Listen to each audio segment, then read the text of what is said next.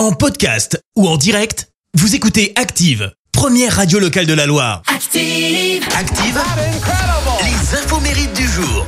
Soyez les bienvenus, on ce mercredi 7 juin, nous fêtons les Gilbert. Côté anniversaire, le chanteur français Jean-Pierre François fête ses 58 ans.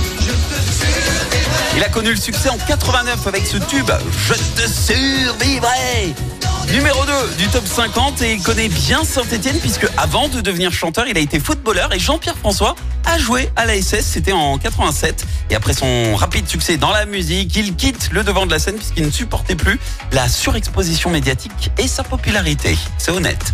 C'est également l'anniversaire du chanteur français Thierry Gesto, alias Thierry Hazard.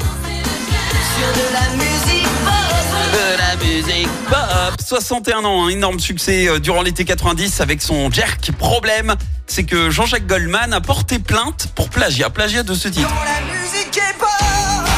Essayez de remettre là pour aller danser le Jerk.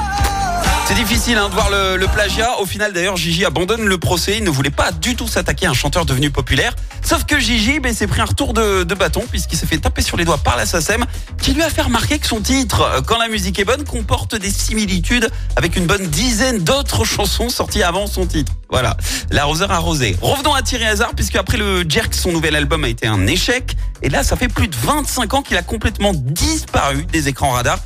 Personne ne sait ce qu'il est devenu, ni même où il habite actuellement. C'est un vrai fantôme. Alors, certains l'auraient quand même aperçu à Tahiti, où il serait devenu animateur radio, sauf que rien n'a été confirmé. L'autre jour, je suis allé regarder leur grille antenne. Il y a quand même un gars qui ressemble beaucoup à Thierry Hazard là-bas. hein. En tout cas, à l'heure des réseaux sociaux, c'est un exploit.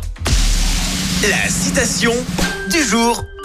Ce matin, je vous ai choisi la citation de la psychanalyste française Françoise Dolto. Écoutez, dès que les parents ont appris à leurs enfants à parler et à marcher, ils leur ordonnent aussitôt de se taire et de rester assis.